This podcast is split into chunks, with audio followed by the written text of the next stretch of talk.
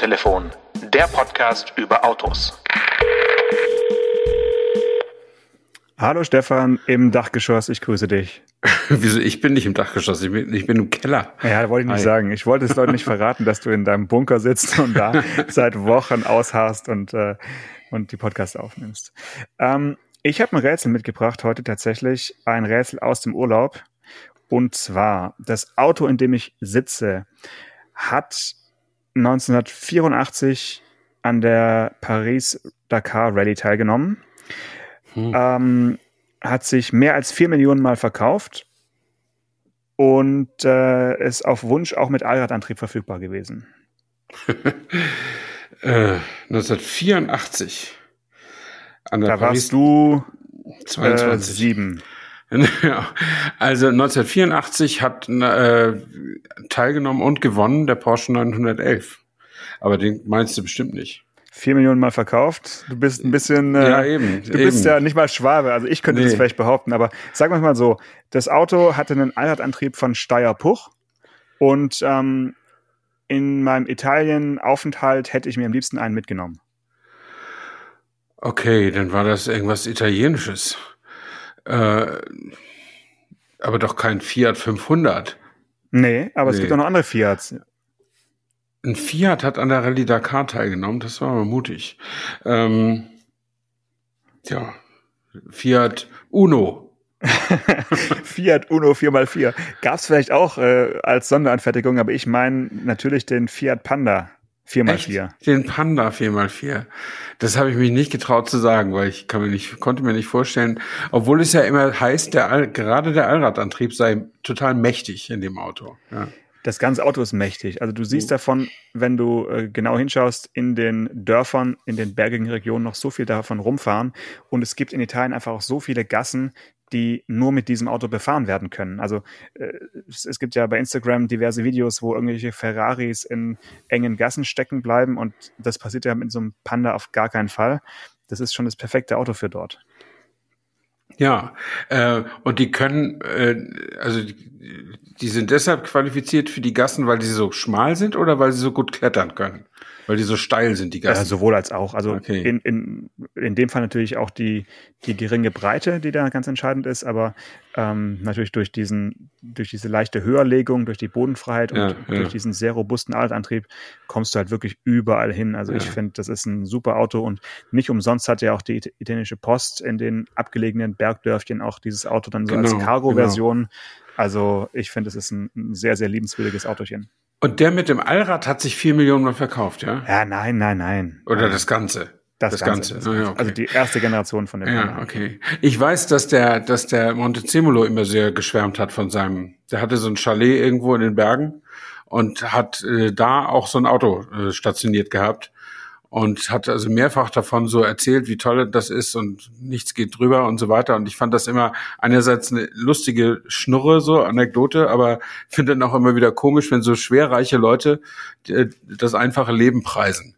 Ähm, und er fährt ja eben zwar, fährt er wirklich dieses Auto dann, aber wahrscheinlich zu einem Ferienhaus oder, oder Berghaus, wo wir nur von träumen können. Ne? Ja, aber du vielleicht auch nicht äh, mit einem anderen Auto hinkommst oder Ja, ja. zumindest nicht dann von dem Fanhaus in die noch weiter abgelegene Berghütte oder Ja, so, ja. wo dann nur Quellwasser äh, sprudelt aus dem goldenen Hahn. ja, genau. ja, okay, aber ähm, eine kleine Geschichte noch zu dem Auto. Ich war mal auf der Insel Elba und da konnte man für Ah. wirklich kleines Geld so einen äh, Panda ausleihen und ich glaube, der war aus den 80er Jahren, also muss eins der ersten Modelle gewesen sein. Jedenfalls hatte der äh, Vordersitze, die waren, also kennst du noch diese alten Campingklappstühle, die so einfach nur mit so einem Stoff bespannt sind? So ähnlich habe ich die Sitze in Erinnerung. Also die waren wirklich, ja, mit, mit Ja. irgendwelchen Metallfedern und darüber dann ein Stückchen Stoff und das war der Sitz und das Ja. werde ich nie vergessen. Also man könnte auch sagen, extremer Leichtbau äh, und vielleicht auch die einzige Chance, dass dann Menschen auf der Rückbank auch noch Eben, irgendwie eben. Platz haben. Das ist nämlich der Vorteil in diesem Campinggestühl. Und das müssen Sie sich bei Nissan oder bei Renault auch mal ausdenken. Du hast mir doch neulich mal diesen Nissan-Kleintransporter empfohlen hier als Berlingo-Nachfolger. Ja, Primastar. Nee, Äh, äh, nee, Townstar. Townstar, genau. Ja. Und heute habe ich in der aktuellen Autobild geblättert und die haben einen Test oder einen Fahrbericht davon. Mhm. Und sie schreiben, das Auto ist eigentlich ganz gut, am Ende auch Note 2 minus oder so. Ähm, aber es gibt ihn halt nur mit Benzinmotor, also nicht mal ein Diesel. Ähm, aber der entscheidende Nachteil ist, wenn man die Rückbank umklappt, sodass man den Laderaum vergrößert, mhm. muss man die beiden Vordersitze sehr, sehr weit nach vorne schieben und da bleiben die dann auch. Dass man sitzt, so schreiben sie wörtlich wie der Affe auf dem Schleifstein. Das und kann's ja, das kann's entweder, ja entweder haben die komplett nicht verstanden, wie die Sitzmechanik geht. Ja. Oder die bei Renault slash Nissan haben gedacht, ja, es ist, ist mir doch egal, wie, wie die Leute sich am, im Auto fühlen. Ich, ich weiß es nicht. Aber es ist, das ist ein schwerer Nachteil, selbst wenn man selbst nicht häufig auf der, yes. äh, das, das, das, ähm, kann ähm, eigentlich nicht umklappt. Sein. Ja? Kann nicht sein, weil es würde dann ja auch den, den Renault und den, ähm, die, die T-Klasse oder den, äh, den Citan betreffen bei Mercedes und das wäre natürlich äh, dann mal demnächst zu überprüfen. Also vielleicht haben sie, muss man die Kopfstützen rausnehmen oder irgend sowas oder das noch irgendwie anders umklappen. Ähm, aber gut, wir werden es nicht, wir werden es nicht rausfinden. Oder können wir den, äh, den Autoren noch kontaktieren und noch anrufen kurz? Jetzt im Moment gerade nicht. Ich kenne die beiden auch nicht persönlich. Äh, es ist ja, du merkst ja auch, dass du älter wirst, ne? daran, dass die, dass die Autoren, die du, egal bei welchem Magazin, schon lange kennst, dass die dann irgendwann nicht mehr da sind, sondern von, von jungen Leuten abgelöst werden. Und das ist hier bei der Autorenschaft dieses, äh, das dieses ist ganz ähnlich, auch so, ja. halb, halb so. Also, ja. Aber du wolltest eh die Langversion und da wird es ja wahrscheinlich dann kein Problem geben oder, oder betrifft es alle Varianten, weil dann eigentlich nur hinten raus verlängert wird und die Rückbank ist eigentlich immer auf der gleichen, auf der gleichen Position montiert, ne? Ja, also jedenfalls äh, die schreiben hier wirklich von einem GAU, ja. Äh, Fahrer und Beifahrersitz müssen so weit nach vorne, dass man als Fahrer hockt wie der sprichwörtliche Affe auf dem Schleifstein. Mhm. Entspanntes Sitzen unmöglich. Okay. Also die lehnen sich dann ziemlich weit, wenn das falsch ist, haben sie sich ziemlich weit aus dem Fenster gelehnt. Äh, aber ich traue es auch äh, so einem Autohaus nee, zu, nee, das so falsch zu machen. aber nicht. Nee. Eigentlich kann man das nicht. Ne? Nee. nee. Also, aber wir werden es überprüfen und ja. äh, eines Tages in einer der nächsten 100 Folgen werden wir da nochmal drüber sprechen. ja, alles klar. Gut, dann äh, müssen wir jetzt ein bisschen äh, das Portemonnaie öffnen und äh, ein paar Euros mehr ausgeben als für ein Hochdachkombi. Äh, in unserer Abwesenheit, in unserer beider Abwesenheit kann ja. man sagen, hat äh, der bajuwarische Automobilhersteller BMW ein Auto enthüllt, ja, was auf den Namen Siebener oder BMW i7 hört mhm. und schon eine Ansage ist, sage ich jetzt mal vorsichtig, ne? Ja, also die BMWs waren ja schon immer eine Ansage und jetzt sind sie, seit sie den Kühlergrill so spektakulär und, und groß und Geldschrank ähnlich machen, äh, sind sie eigentlich noch mehr eine Ansage. Und wer gedacht hat, mit dem jetzt noch aktuellen Siebener und dem X7 als SUV, sei die wuchtige Wirkung eines BMW Doppelnierengrills schon auf die Spitze getrieben, der möge sich gedulden, bis er den nächsten Siebener auf der Straße sieht. Also das ist schon ein Statement. Das muss man echt sagen.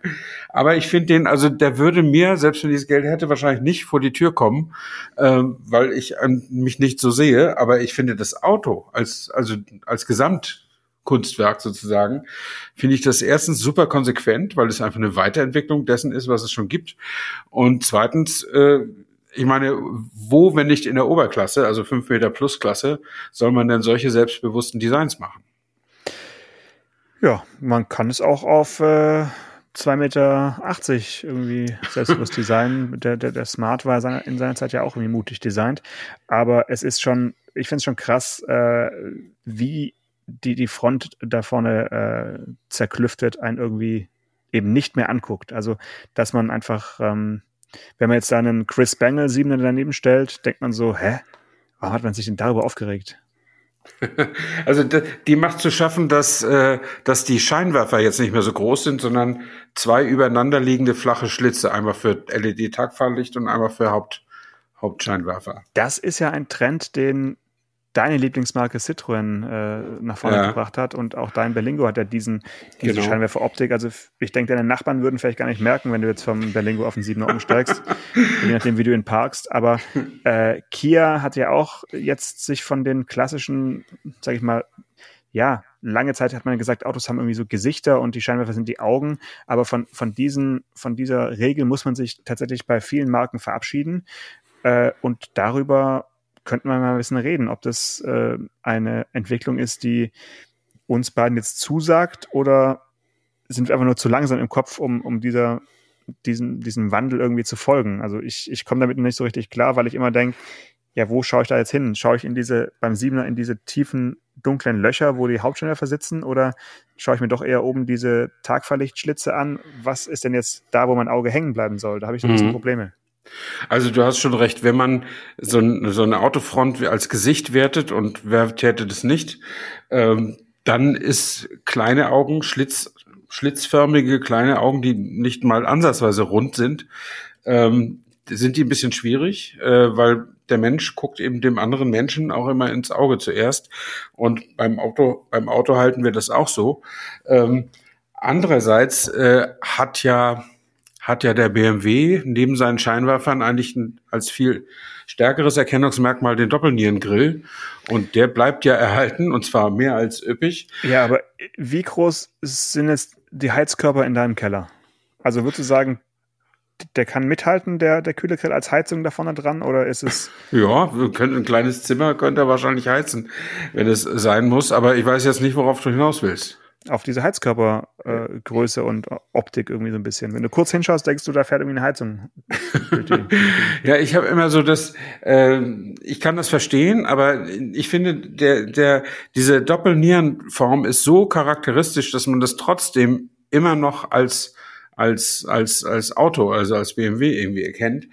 Und ich finde, was ich dem Auto wirklich hoch anrechne, ist, dass er insgesamt diese klassische Limousinenform nicht verloren hat. Äh, also jetzt, wir haben ja letzte Woche erst über den EQS nochmal gesprochen oder EQE e von Mercedes. Ja. Äh, die haben ja eine ganz andere Formensprache, was den Karosseriekörper angeht. Ja. Und, und hier BMW pflicht einfach das gute alte Three-Box-Design. Äh, Fronthaube, um nicht Motorhaube zu sagen, obwohl der Motor, der Elektromotor wird da vorne irgendwo auch platziert mhm. sein. Äh, äh, äh, Passagierzelle und dann noch einen erkennbaren Kofferraum hinten dran, der sich also wirklich auch absetzt von der von der Heckscheibe und so ähm, optisch. Ich weiß nicht, ob das ein Bauteil ist, das passiert einem auch ab und zu mal, aber das Ding sieht aus wie eine klassische Limousine und ja. das ist ja in heutigen Zeiten schon fast wieder ein mutiges Statement. Ja, aber es liegt ja auch daran, dass bei BMW eben der i7 eine Abwandlung oder auch andersrum, also die gleiche Karosserie beherbergt sowohl Verbrennungsmotoren als auch die Elektrovariante. Ja, genau. Und das hat ja Mercedes mit den EQ-Modellen, mit zumindest mit den vier größeren, also mhm. der EQE SUV kommt ja auch noch, mhm. äh, hat es ja eben nicht getan. Die gibt's ja nicht mit Benzinmotor oder mit genau. Dieselmotor oder mit Hybridantrieb, sondern eben rein elektrisch und hat eben dann dadurch, hat man sich eben auf eine äh, andere Form einigen können und musste eben nicht die Bauräume irgendwie schaffen, die man jetzt vielleicht für so einen äh, äh, rein Sechszylinder oder was auch immer da vorne dann drin ist, ja, äh, ja. braucht. Und ähm, aber du hast recht, es, es sieht super klassisch aus. Also so wie wenn man ein, ein Kind eine Limousine zeichnen lassen würde, Three-Box-Design, so ist der genau. Siebener auch. Ja. Und auch schön kantig und ähm, ja, hat äh, viele ähm, Sicken, also da ist schon es ist, mhm. Er ist nicht rundgelutscht, das ja. kann man sagen. Also ich fand es schon bei dem Siebener, der jetzt noch aktuell auf der Straße ja. ist, da fand ich das schon, äh, da war meine erste Assoziation, als ich den sah, ja, äh, da sieht man ja, dass die auch Rolls-Royce äh, bei sich haben. Die ja. sind ja auch so vorne so Geldschrankmäßig, so der Kühlergrill und so. Ne? Und ich finde, ähm, so ein Kühlergrill äh, ist doch ja wie, wie soll man sagen, das ist doch was Stilprägendes oder was Marken- und Produktprägendes irgendwie auch. Und ich finde, dass Mercedes da mit diesen EQ-Designs einen viel riskanteren Weg geht, weil so markant wie die Doppelniere ist keiner, aber nun gehört sicherlich der Mercedes-Grill zu den auch stärksten Symbolen in der gesamten Autoindustrie. Ja. Ähm, den man zur Not auch immer erkannt hat, wenn der Stern mal abgebrochen war. Ja. Ähm, und da wäre ich jetzt nicht so sicher, wenn sie jetzt vorne den Stern rausklauen könnten aus, aus einem EQS oder EQE, e, ob man dann noch wüsste, dass das ein Mercedes ist. Ja. Das wäre vielleicht ein Thema, was wir dann äh, nächste Woche besprechen können. Da werden wir versuchen, unsere, äh, unsere Verbindung zu äh, Robert Lesnick, zum Exterior Design Chef, äh, zu legen, zum Mercedes Design Chef und vielleicht genau die Frage auch mal diskutieren. Ja, äh, woran erkennt man denn eigentlich ein, ein Mercedes, wenn man ja schon seit Jahren jetzt auf den aufrechtstehenden Stern verzichtet und eben diesen Zentralstern da hat und ist es dann nur noch das Markenlogo und ähm, das, ja, du hast völlig recht, so äh, eindeutig wie jetzt so eine Doppelniere ist es eben momentan, würde mhm. ich sagen, nicht bei, bei Mercedes. Ja. Also ich finde, dass, dass eine Firma sagt, hey, wir riskieren jetzt mal den Wandel, gerade wenn es auch mit einem Technologiewandel einhergeht, finde ich jetzt im Grundsatz auch nicht schlecht. Und ich meine, gerade BMW hat ja auch mal einen sehr mutigen Wandel im Autodesign gehabt, äh, weiß nicht, drei, vier Generationen des Siebeners vorher. Ähm, äh, und insofern kann jeder so den Schritt gehen, den er gern, gerne macht, aber äh, da in den Zeiten, wo ich diese Autobranche überblicke, das Thema Marke und Markenbindung so, so, so sehr an Bedeutung gewonnen hat, finde ich das immer schon toll, äh, wenn man das irgendwie auch behält, weil es ist einfach viel, viel billiger, einen Kunden zu halten, als einen neu zu gewinnen. Ja. Aber wenn man sich anschaut, wie viele von den Siebenern halt äh, nach China oder in die USA gehen, dann ähm, ja. das, ist ja, das ist ja der Wahnsinn. Und, und äh, auch die Entscheidung, ihn ausschließlich als Langversion äh, zu bauen, ist ja auch äh, den dominanten Märkten eben geschuldet. Ja, absolut. Also ich denke, der Siebener ist jetzt für den deutschen Markt äh, oder der deutsche Markt ist für den Siebener nicht äh, so relevant und dann vielleicht auch nicht die, ja, der, der Geschmack des, des deutschen Autokundens oder des äh, deutschen Autopodcasters. Aber äh, auch im Innenraum ist der ja, ja, schon einzigartig, zumindest auf der Rückbank. Ich weiß nicht, ob du es ja. dir angeschaut hast, aber ja, du kannst dir da ein kleines Heimkino äh, aus dem Dachhimmel runterklappen, äh, den äh, sogenannten BMW Theater Screen, mhm. 31, äh, 31, doch 31,3 Zoll Panoramadisplay. Also, dass das jetzt von BMW zuerst kommt, wundert mich schon auch. Also das ist eigentlich jetzt was, wo man sich so fragt, ja, warum haben andere nicht schon seit Jahren im Angebot? Also ähm, ist es irgendwie nichts mh, Überraschendes, aber man hat es halt jetzt als erster so gemacht. Ne? Schon Wahnsinn. Ja, also du hast hinten auf der Rückbank, äh, hat nicht jeder Beifahrer seinen, seinen eigenen kleinen Bildschirm an der, an der Lehne des, der Vordersitze, sondern irgendwie kommt in der Mitte aus dem Dach kommt irgendwie so ein, ein großer für beide, ne? Oder, oder für alle drei, je nachdem, wie viel da hinten genau. sitzen. Und dann kannst du auch noch gegen Aufpreis so ein, so ein Business-Class-Schlafsitz da kannst du auch noch haben. Ne? Ja, das, ja, ja. Ich frage mich nur immer, äh, ich meine, USA, China und so sind natürlich auch die Entfernungen länger, aber äh, so viel Strecken gibt's ja eigentlich gar nicht, wo man irgendwie hinten sitzt und jetzt äh, Spielfilme sieht, oder? Ich meine, klar, du kannst von Hamburg nach München fahren, da kannst du auch einen Film gucken, aber ähm, also mir wäre es das nicht wert, äh, das, das zu kaufen. Ja, vielleicht ist es jetzt durch äh, Pandemie und ähm, Videokonferenzen einfach auch Arbeitsgerät, ja, ja, okay. dass man einfach sagt, mhm. ich mache meine Videocalls halt dann äh, im, im Auto und, und über diesen Screen, wenn es funktioniert mit der Kamera. Und dann äh, habe ich da, muss ich nicht irgendwie ein iPad halten oder irgendwas oder einen Laptop auf dem Schoß haben, sondern habe da halt meine, mein mhm. eingebautes äh, Conferencing-Tool. Und das ist natürlich cool. Aber jetzt so zum, ja, ich meine, wer, der sich chauffieren lässt, hat dann auch die Zeit auf dem, äh, auf, auf der Fahrt einen Spielfilm anzuschauen. Also das ja, ja, halte genau. ich auch für vielleicht eher für die für die Entourage, ja. wenn, die auch, wenn die auch Siebener fahren darf. Ich habe einmal ne, im Stau in Berlin gestanden neben Lothar Späth. Ja. Kennen Sie, Lothar Späth war ja mal euer Ministerpräsident. Ketzele, Ketzele, ja. Ähm, und da war er aber schon nicht mehr, sondern da war er Vorstandsvorsitzender wie, irgendwie bei so einer ostdeutschen Glasfirma. Äh, der war bei Karl Zeiss Jena, nicht ja, genau. Zeiss, sondern bei Jenoptik. Ja. Jenoptik, genau. Und so eine Ausfallstraße aus Berlin, da war so Stop and Go und auf der linken Spur neben mir war so eine S-Klasse, da saß der spät drin. Und irgendwie waren die Scheiben waren, waren nicht so getönt, wie man es erwarten könnte. Jedenfalls konnte ich sehen, dass der da hinten arbeitete, er telefonierte und dann konnte ich irgendwie auch sehen, ich weiß nicht, fuhr ich ein SUV und konnte so ein bisschen von oben reingucken, keine Ahnung mehr. Jedenfalls konnte ich die Aktenberge sehen, die der dabei hatte. Also das ist jetzt nicht mal eben von Berlin nach äh, Jena zurück und äh, irgendwie Daumen drehen oder ein Schläfchen machen, sondern diese Leute, diese Spielklasse von Managern, die arbeitet in jeder freien Minute. Also Jo. Und die kann die S-Klasse gar nicht wirklich genießen, sondern das ist eine notwendige Voraussetzung, um überhaupt die Arbeit machen zu können. Das ist so ähnlich ja. wie wenn wir als Autojournalisten vor der Pandemie äh, Business-Class-Flüge äh, gut gefunden haben. Dann war das ja auch nicht, weil wir irgendwie Luxus verwöhnt sind, sondern. Doch, doch. Wie? Nö, überhaupt nicht. Ich ja.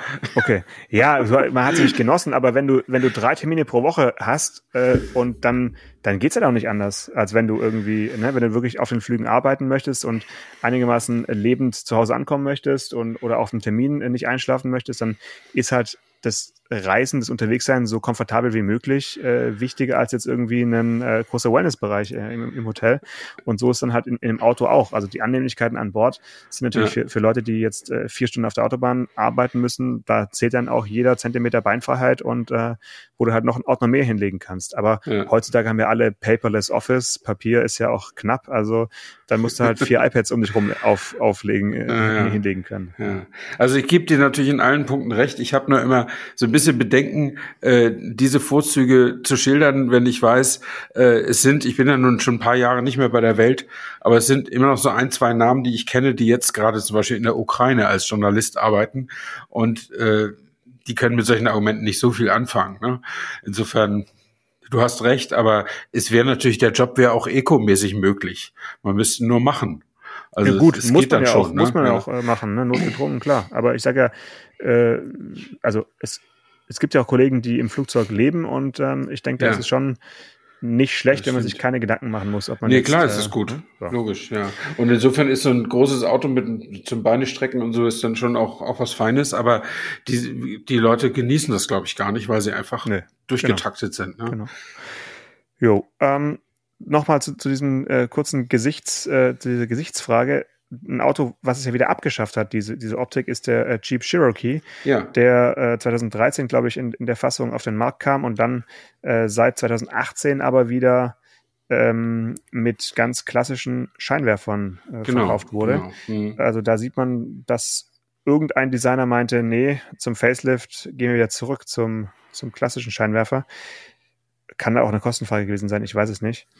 Ähm, mal gucken, ob BMW eines Tages wieder zurückfindet oder ob halt eines Tages nur diese schmalen Schlitze äh, stehen bleiben, weil man neue Technologien hat, neue Lichttechnologien, Laserlicht und Co. und einfach nicht mehr diese großen äh, Scheinwerfer braucht, sondern dass man einfach mit, mit viel kleineren Öffnungen äh, den, den Lichtpegel ähm, auf die Straße bringt. Das kann ja auch sein, dass man da einfach ein ganz anderes Design ja. äh, umsetzen kann. Ja. Also das können wir den Herrn Lesnick ja auch fragen nächste Woche, weil natürlich äh, bieten neue technologische Möglichkeiten den Designern auch neue neue Chancen, irgendwas auszuprobieren. Aber vielleicht merkt man es auch nach ein, zwei Fahrzeuggenerationen, dass man muss ja nicht zum Kindchenschema zurück, aber dass man doch erkennbare Augen als Spiegel der Seele auch des der Autopersönlichkeit, dass man die auch ganz gut gebrauchen kann. Ja? Mhm. Äh, werden wir sehen. Also ich bin, äh, ich finde das, das Gesicht von meinem Berlingo zum Beispiel finde ich gar nicht so schlecht äh, mit diesen Schlitzscheinwerfern, äh, aber es ist eben äh, inkonsequent, weil unten drunter sind noch so riesige Dinger. Ne? Das ja. sind die eigentlichen Scheinwerfer. Und ja, oben sind, glaube ich, nur die, die LED-Tagfahrer. Genau, Blinker. Ja. Und Blinker. Und insofern ist das alles noch, noch so ein bisschen unausgegoren. Aber nun ja. Liebe Fans von Radio Bob, bald endet unsere Zeit auf der Radio Bob App. Aber natürlich könnt ihr weiterhin Autotelefon hören. Überall, wo es Podcasts gibt. Paul Janosch und Stefan würden sich freuen. Apropos Citroën, jetzt erzähle ich nichts von Berlingo, sondern eine schöne Anekdote. Von deiner von dem, Ente. Von dem, also ähnlich, von dem Citroën meiner Schwiegermutter. Sie fährt einen C3, der ist elf oder zwölf Jahre alt. Aber kein äh, Pluriel. Nee, nee, ein ganz Schade. normales Auto mit automatischem Schaltgetriebe, automatisierten oder mit einer, nee, mit einer Automatik, Viergang-Automatik oder so. Ah, cool. Ganz was äh, Anspruchsvolles. Und äh, sie wohnt keine zwei Kilometer von uns entfernt, seit drei, vier Jahren äh, im selben Dorf. Und ihr Auto ist wie bei vielen älteren Leuten oder alten Leuten, sie ist 86, äh, natürlich so eine Verbindung noch so zur Außenwelt. Sie rollt zu uns damit, um im Garten mitzuhelfen. Sie rollt fünf Kilometer zur Stadt, um zum Markt zu gehen. Solche Sachen macht sie. Ähm, und nun war es eines Tages, hörte ich, kriegte ich äh, die Nachricht von meiner Frau. Sie sagt, meine Mutter hat ihr Auto zu Short gefahren. Dann habe ich natürlich sofort an einen Unfall gedacht, aber nein, sie war auf der Kreuzung stehen, liegen geblieben beim Anfahren, ging das Auto einfach aus. Und dann kam jemand, kam nette Herren ihr zur Hilfe, schleppten sie zum Citroën-Händler. Automatikauto. Äh, ja, ja, aber das kriegten sie irgendwie hin. Okay, ja. Ähm, und, äh, und da stellten sie, also da, da kümmerte sich ein sehr netter Mechaniker um, um sie und ich fand diesen Laden ja immer schon gut mit seiner Werkstatt und machten dann eine gezielte Anamnese wie ein Arzt Ja. und stellten also fest, es hatte eine Warnleuchte gegeben, es fehlt Wasser. Oh. Ich, ich nehme an für die Scheibenwaschanlage. Ähm, und meine Schwiegermutter wollte nicht schon wieder bei uns anrufen und fragen, ob wir helfen können. Äh, weil wir natürlich auch viel helfen und so. Und äh, das war ja irgendwie, jedenfalls wollte sie das selber lösen. Also ging sie los, kaufte eine Flasche destilliertes Wasser und füllte sie dort ein, wo die auffälligste Stelle war, nämlich der große gelbe Deckel mit der tropfenden Kanne. Ähm, Ah. direkt in den Motor. Also ein Liter Wasser oder anderthalb, keine Ahnung. Ähm, auf dem Bogen von der äh, Werkstatt stand fünf Liter, aber ich glaube nicht, dass sie einen fünf Liter Kanister nach Hause geschleppt hat. Jedenfalls ist der Mutter, das hat dann eine Woche gedauert, bis der Mutter dann verreckt ist. Ja, Ähm. ist sie dann einfach lange nicht gefahren oder? Nee, hat sie ist immer mal so kurz gefahren. Ja, okay. Sie fährt da wirklich nur ganz kurze Strecken und was am Ende das Glück war, sie fährt ja, also der, der Ölfilm ist natürlich gerissen dann irgendwann, ne, wenn das Öl voller Wasser ist.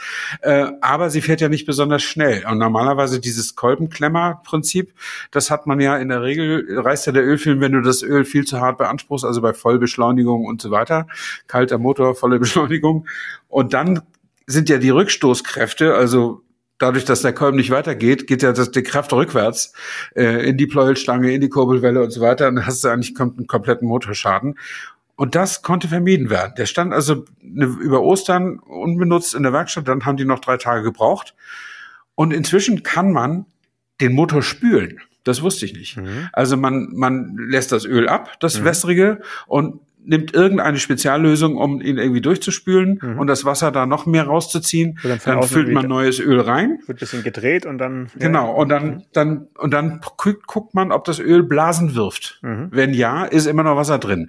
Auf jeden Fall, am, lange Rede, kurzer Sinn, am Ende waren drei Ölwechsel fällig, ausgiebige Probefahrten und 497,85 Euro. Geht aber eigentlich sowas. dafür, ne? Ja, Also- und sie ist so froh, dass sie das Auto jetzt wieder hat. Ja, klar. Ja, weil sie hat sich natürlich jetzt schon auf eine Zukunft ohne Auto eingestellt. Und äh, das ist dann alles natürlich schwieriger. Ne? Und ich äh, äh, jetzt bin ich ja noch nicht, also ich bin ja erst 59, aber irgendwann kommt das Thema ja auf uns alle zu, geben wir unser Auto weg. Ja. Oder können wir damit leben, ohne Auto zu leben? Das ist aus, als jemand, der in den 60er Jahren oder wie du in den 80er Jahren geboren ist, völlig unvorstellbar, oder? Ja. Wie viel, wie viele Menschen kennst du, äh, die das gemacht haben? Also ich muss mir überlegen, ich kenne, glaube ich, zwei, ja gut drei. Also meine beiden Großmütter haben irgendwann aufs Auto verzichtet, notgedrungen. Und mein aktueller Vermieter, der hat das äh, vor, Ja. vor zwei Jahren gemacht. Und ähm, Okay. da, also da war ich richtig gerührt, weil er mir eben erzählt hat, ähm, und, und der, da war dann auch so ein bisschen dieses nicht zur Last fallen wollen. Also ich hatte ihm gesagt, ich kann ihm das Auto verkaufen, ich kann es bei, Mo bei mobile.de oder bei Autoscout24 reinstellen und Hm. mal schauen, wie viel wir noch bekommen. Und habe ihm also alles angeboten, es zu fotografieren und so. Und als ich ihm geschildert habe, was man alles am besten macht, um so ein Inserat gut zu machen, um einen guten Preis zu bekommen, hat er, glaube ich, einfach ähm, die Notbremse gezogen innerlich und hat es dann am nächsten Tag zu so einem Wir kaufen dein Auto äh, Händler gebracht nach Stuttgart. Hat Okay. dann, glaube ich, irgendwie 150 Euro dafür bekommen. Also und oh, aber er wollte es einfach dann loshaben und er hat auch gemeint, es war so ein bisschen wie so eine Schutzreaktion von Ja. ihm. Lieber schnell weg äh, und Schlüssel Mhm. abgeben und Auto weg, bevor er sich wieder reinsetzt und dann es doch nicht verkaufen Ja, will. Also okay, es musste ja. dann schnell gehen. Er hat's, hätte es nicht ausgehalten, dann äh, so im typischen Ersing-Stil sechs Wochen äh, auszuharren, bis irgendein ganz schlauer Käufer kommt, der auch einen überhöhten Preis gerne bezahlt. Ne? So Und die. Kiste steht dann immer noch vor der Tür und äh, ja. Und ich hätte nee, den das- Schlüssel in dem Safe irgendwie verwalten müssen oder so. Ne? Ja Das kann ich, das kann ich verstehen. Also ich kenne tatsächlich niemanden, der schon sein Auto abgegeben hätte. Ich, meine Mutter ist eine der ganz wenigen Menschen, die ich kenne, die nie einen Führerschein hatte. Und die vermisst auch nichts. ja, gut. Ähm, also natürlich ist mein Vater immer gefahren. Ähm, und äh, als er das nicht mehr konnte, hat, musste sie sich natürlich auch umstellen. Aber da sie nie das Gefühl des Selberfahrens kannte, hat sie, ist mit dieser Umstellung, ist ihr da ist überhaupt nichts dabei schwer gefallen. Und sie findet immer jemanden, der sie fährt. Oder sie, sie hat eben auch eine Monatskarte für die Busse. Also insofern ist es nicht so das Problem. Ich glaube, es fällt schon leichter, wenn man davor so ein bisschen die Alternativen auch ausprobiert. Also Ja. wenn jetzt demnächst dein Führerschein weg ist, Stefan, einen Monat, dann Wieso das ähm, denn? Kann ja passieren, oder? So, Äh, nee. so häufig, wie es bei dir momentan da blitzt. Also das ist ja wirklich ein Blitzlichtgewitter da rund um Berlin. Dann, ähm, dass du davor auch schon mal schaust, wie fährt der Interregio Express und, Ja, super. und so, ne? So, das musst du ein bisschen ausprobieren. Ja, habe ich ja schon mal gemacht. Ich hatte ja schon mal ein Fahrverbot. Ich bin ja einmal zum Lausitzring gefahren.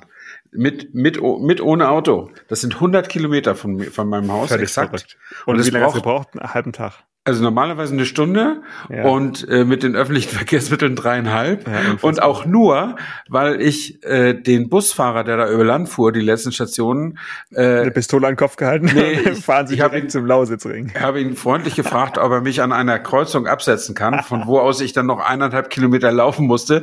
Sonst die nächste Haltestelle wäre noch mal zwei Kilometer in die falsche Richtung gewesen. Oh das Gott. hat er dann auch gemacht. Ah, nett. Aber ansonsten, äh, also das war, äh, das, das musste man schon wollen. Ja. ja. Und dann weißt du ja, du machst da einen Termin für zwei Stunden und dann hast du Re- Retour die gleiche Geschichte. Äh, ja. das war nicht so doll. Aber äh, Strafe muss ja sein und insofern war das schon okay. Und ich hoffe, das passiert so bald nicht wieder. Sehr gut. Wollen wir noch unseren Hörerinnen und Hörern die Chance geben, äh, Fragen an den Mercedes-Designer einzureichen? Oder sagen wir, wir haben genug Fragen? Och, äh, jetzt wo du es gesagt hast, äh, können die sich, lassen sie sich ja eh nicht davon abhalten. Ähm, Also im, immer her damit. Über die bekannten äh, Wege, äh, Post, Fax oder E-Mail oder Instagram. Wobei Instagram geht bei Stefan Anker nicht mehr, hat sich mal kurzfristig abgemeldet. Ich bin mal gespannt, wie lange. du, da ich das nie genutzt habe, wird mir da auch nichts fehlen. Ja, mal schauen. Alles Ja. klar. Dann äh, hören wir uns nächste Woche wieder, würde ich sagen. Alles klar. Bis, bis dann. dann. Ciao. Bye bye. Autotelefon, der Podcast über Autos. Mit Stefan Anker und Paul Janosch Ersing.